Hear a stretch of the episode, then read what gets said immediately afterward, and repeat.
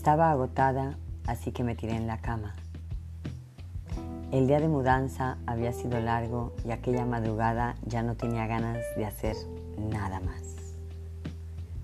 No logro comprender porque no lo vi venir, pero de un momento a otro me vi viajando al otro lado de la luna. Allá donde nacen las fantasías y se originan mis locuras. Sí, allá donde reposa Eros, el diván. Acompáñenme. Como un mundo bonito. Acompáñenme.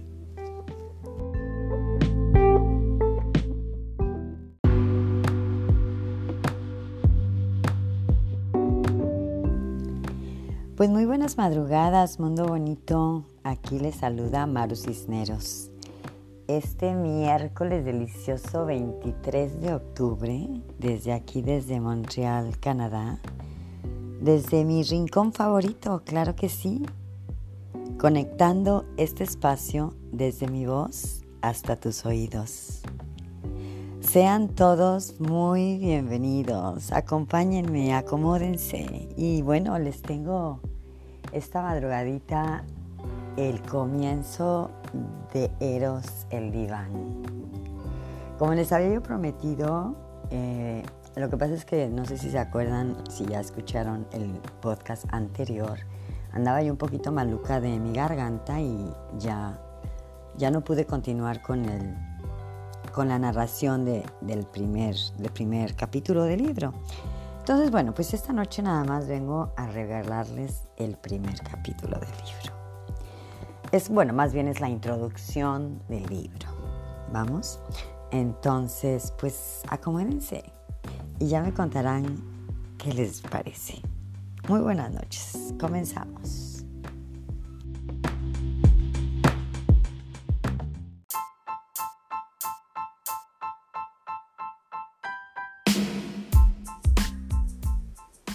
Eros el diván. Introducción.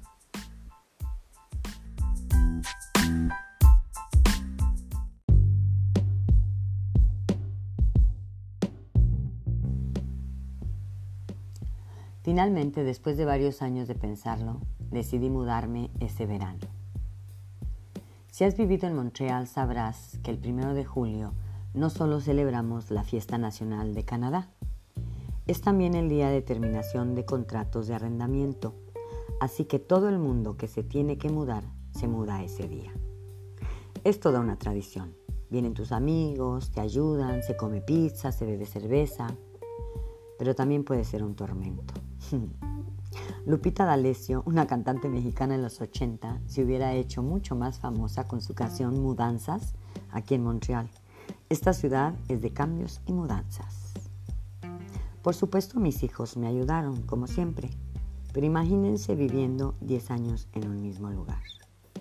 Cuántas cosas se acumulan, aparte de los recuerdos, por supuesto. Afortunadamente, cuando mis hijos se fueron, ya me habían instalado casi todo el departamento. Solo quedaban unas cuantas cajas con cosas personales que había decidido yo desempacar al día siguiente. Habíamos adquirido muy buena experiencia en la materia y éramos un gran equipo. Con todo y todo, el estrés propio del proceso para esas horas de la madrugada ya se hacía sentir. Así que sin más ni más, me lavé los dientes y la cara y me tumbé en la cama. No sé decirle cuántas horas dormí porque no me di cuenta del reloj. Y aunque no soy una persona que duerme mucho, lo que sí sé es que en esta ocasión no me desperté por gusto, me despertaron. No tienen idea el susto que me llevé. En un principio pensé que alguien golpeaba a un tercero. Bueno, más bien a una tercera. La que gritaba era ella, no él. Pero no, cuando pude estabilizarme del susto me di cuenta de que no Nadie golpeaba a nadie, por el contrario, alguien estaba disfrutando de un tercero. ¿Sí? Eran dos personas de dos sexos disfrutándose mutuamente. ¿Y de qué manera?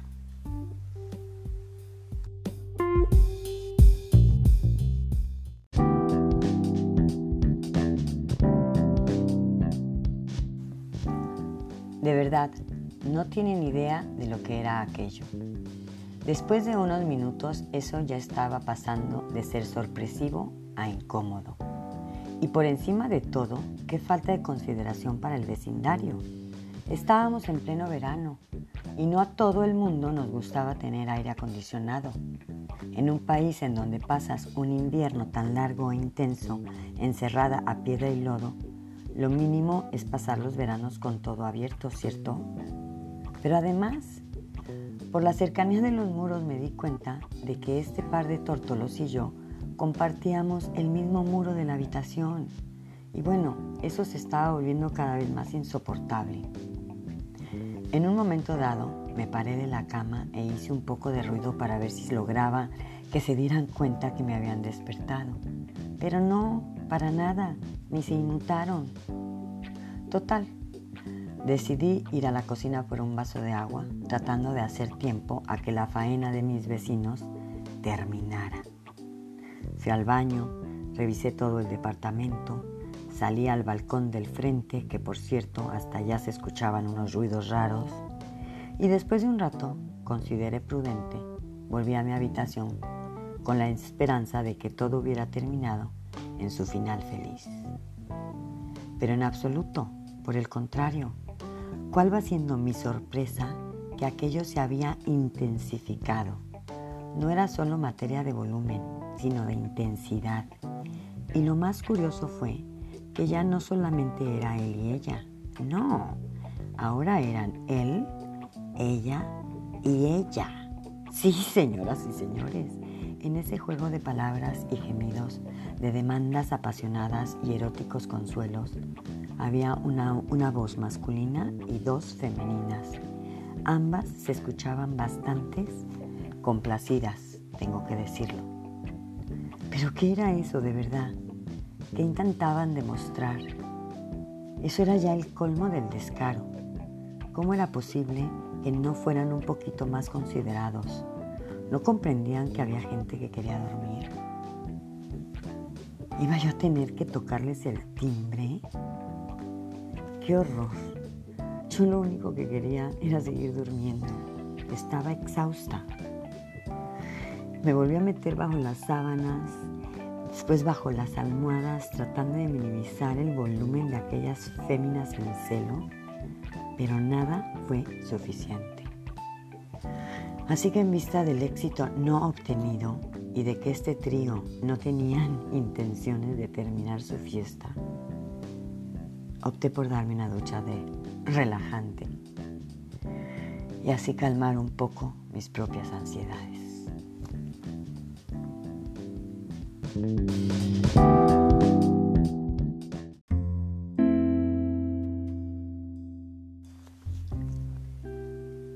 Preparé mis cosas para el baño, me desvestí y cuando estuve a punto de entrar a la regadera, pasé frente al espejo y me miré como siempre me observaba, desnuda, para revisarme, como buena mujer consciente de su cuerpo. Estás tensa, me dije. Mis hombros estaban rígidos, mis puños bien apretados, el ceño fruncido, todo mi cuerpo expresaba tensión. Bueno, había sido un día largo. Sí, y muchos meses antes también. Esa tensión era vieja en realidad. Una vieja compañera y amiga, diría. que según yo había aprendido a dominar. Sin embargo, el reflejo del espejo no mentía. ¿Desde cuándo? No lo sé. Tal vez desde la última vez que hablé con él, que lloré por él, que decidí no volver a buscarle. Estaba cansada. Y no precisamente por la mudanza. Cansada del alma. Cansada de ser mujer. De ser el objeto de deseo. cansada del miedo a perder de vuelta, a quedarme sola, con las manos vacías, a dejarlo ir, miedo a que volviera cuando se le diera la gana,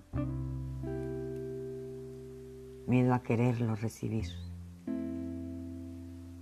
a quedar sometida, a depender Miedo, miedo a ser vulnerable y objeto del miedo. Qué enredo. Miedo al miedo. Sí. Miedo del miedo.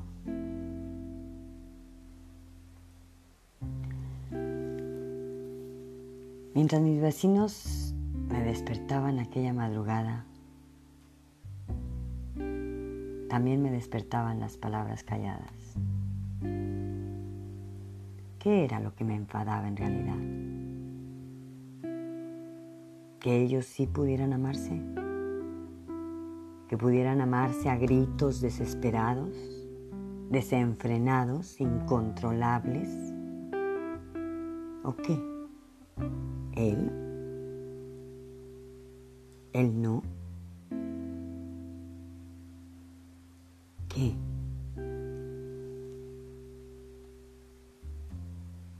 Tibia resbalaba por mi cuerpo. Sus gemidos y reclamos cada vez más lejos.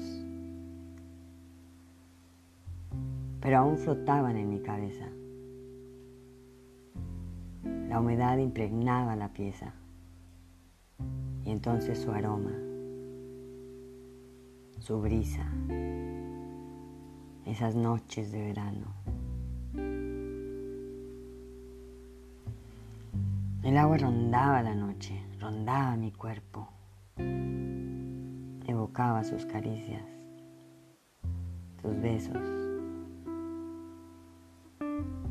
sus palabras profundas.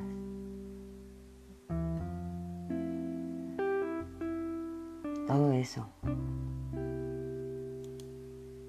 y su adiós.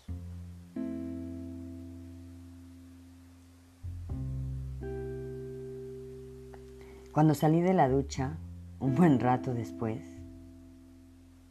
el silencio fue notorio.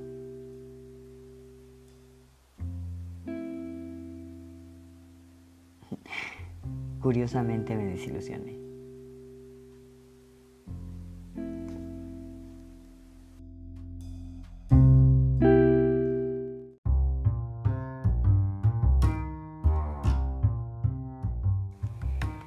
Pues esto fue, queridos amigos, Mundo Bonito, el primer capítulo o el capítulo introductorio de Eros el Diván.